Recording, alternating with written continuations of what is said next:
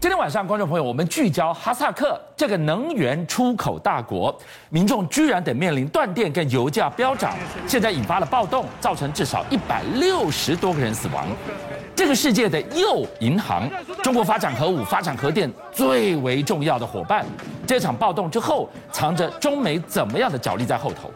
二零二二真的是不平静，地缘冲突一触即发，极端天气、极端悲剧如影随形，而这一切。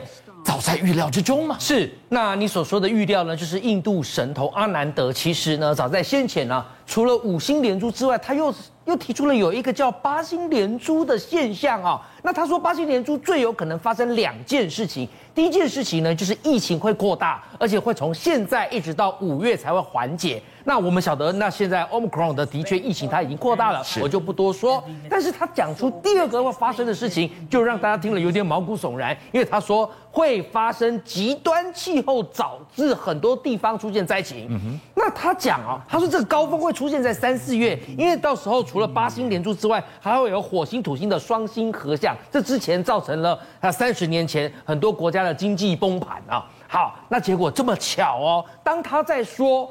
这个极端气候造成了很多各国的意外，就真的发生了。首先，我把镜头带大家去巴基斯坦。巴基斯坦他们的首都伊斯兰马巴德附近有一个我们讲的叫呃度假胜地哦，摩里。那这个摩里它不是没下过雪，但是这是因为极端气候，它下大雪，是很大的雪。那你身为当地的居民，你觉得说哇，那我们要去什么追雪、赏雪哦？因为很稀奇嘛哦，没有下过这么大。结果你看到当地所有的民众呢，就冒着大风雪，然后开车去。可是越看，大家有没有发现这个画面越看越怪？毛毛的。对，因为这感觉没有欢愉的气氛，是感觉好像是意外与灾难的现场。好，我跟各位讲。为什么会从欢愉的赏雪，最后变成丧命在雪堆当中？因为一堆人就往魔里去，结果造成大塞车。那你去可能也许还 OK，但是你回来的时候大塞车，结果呢，竟然有数千辆，甚至他们估计可能有上万辆。报道是说一千辆，哇！但是根据官方这样子目击来看，可能不止。就受困在回程的路上，那暴风雪不是又继续在下吗？因为就是一直低温，白色死神降临了，结果你堵在路上，结果就产生了两个你想都想不到会有这样的意外发生，他们都是失温而死，死了二十一个人。另外在巴西则是发生了一个什么度假胜地，竟然因为极端气候造成当地罕见的豪大雨，而产生产生岩壁崩落，但你崩落。结果你哪不崩？你刚好崩到下面有一个湖哦，哇！那就这一整片这个画面当中，对，来，我们画面当中看到这个湖刚好有四艘船当时在游湖，结果你就发现，当一开始有人看到山壁上的土石已经有微微崩落的时候，他其实就有在喊：“哎呀！”土石崩落，要小心，要小心！这是几分钟前哦。可是大家觉得说啊啊，就掉几颗石头算了。可是我跟你讲，极端气候那所酿成的好大雨可不是开玩笑的。那时候它所吸聚的水分已经很多了，所以崩一下就接下来大块的岩壁、岩石就这样子掉掉下来，然后好死不死砸到游湖中的四艘船中的一艘船。那那时那些船都被砸嘛，那所以很多人呢，他们就因此呢，呃，当场被砸丧命，或者是失踪。呃，据目前最新的报道，就有六死，然后最目前状况是三失踪，那你加起来不是接近十死吗？一个想都没有想到的事情，居然整片就像豆腐渣一样就在而已啊！那另外还有一个就是美国的东北部，最近则是因为就在上周啊，最近则是因为他们的炸弹气旋而导致他们的暴风雪。画面当中你所看到的大概都是集中在维吉尼亚州、肯塔基州跟田纳西州，尤其以维吉尼亚州的灾情特别严重。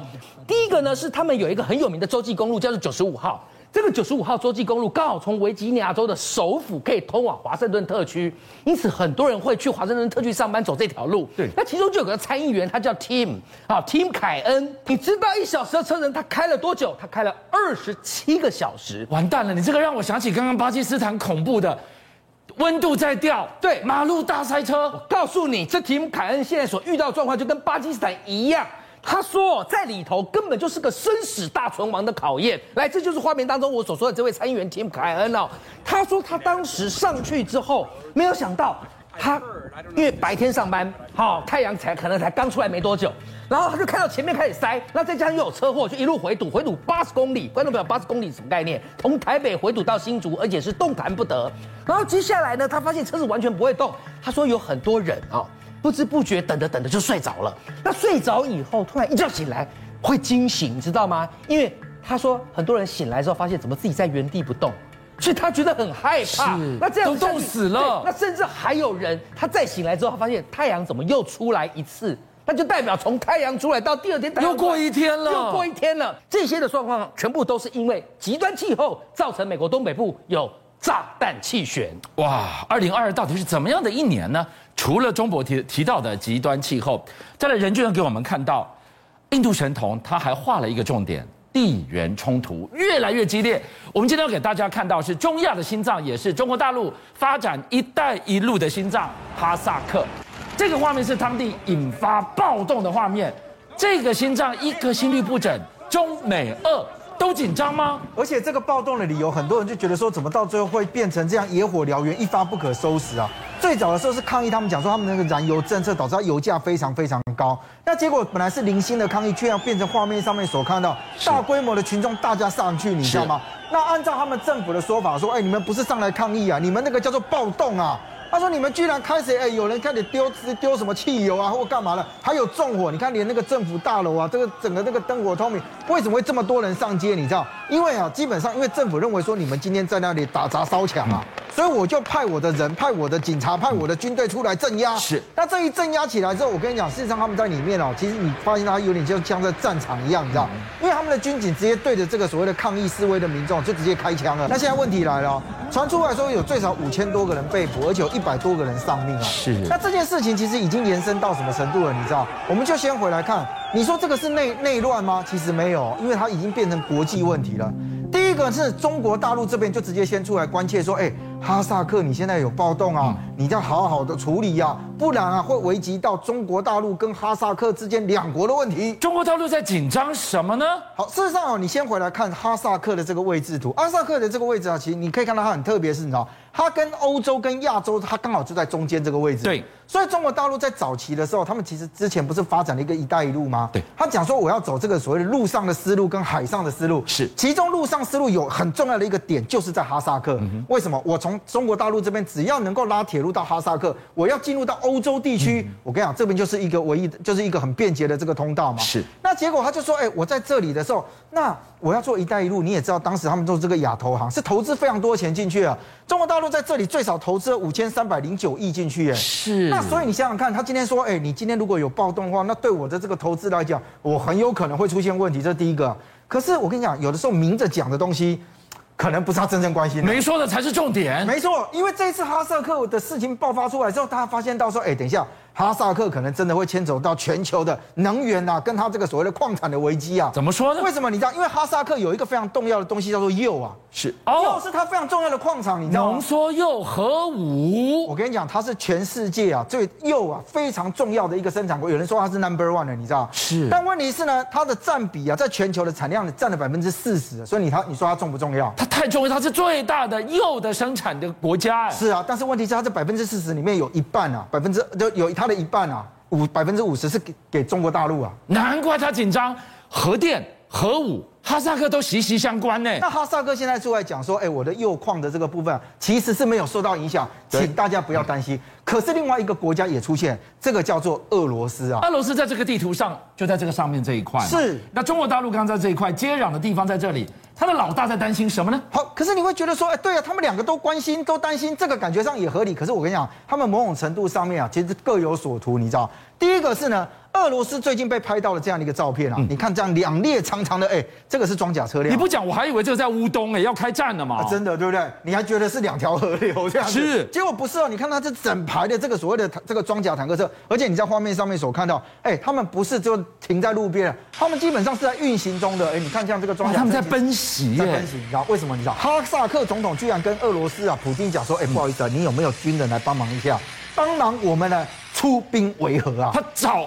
俄罗斯来维和。是，那当然，其实哦，你看俄罗斯的这个，你刚刚特别画了这个地形图，你会看到以俄罗斯的状况，哈萨克等于是他的后院，你知道吗？对。那如果哈萨克不稳的时候，其实俄罗斯也会担心说，哎，你如果不稳啊，其他国家到假借说我要过去你们帮忙是吧？那我不是后院也也也出现了一个大破洞？那你得稳，你不能不稳，我就得派最精锐的部队进去了。是啊，所以现在第一个哦，现在传出来说俄罗斯方面，他第一个派出我们刚刚看到那个陆军啊，他的装甲车的这个部分，说啊，我进去维和。可是据说他还派出了伞兵部队，说，哎，我也要进去哈萨克这个地方啊。你你派什么伞兵？又不是不让你降落，你为什么派伞兵呢？他们现在的说法是说，哎，你有报名啊，有报名占据这个。重要的建筑物啊，我一般都攻不进去啊，那我只好从天而降啊。是，可是我跟你讲，俄罗斯派伞兵的这件事情啊，其实还蛮可怕的。为什么？因为我们在画面上面所看的，你记不记得我们节目中曾经讲过，说以现在俄罗斯的伞兵来讲，它可以高空那个空降重型的机具下来，是。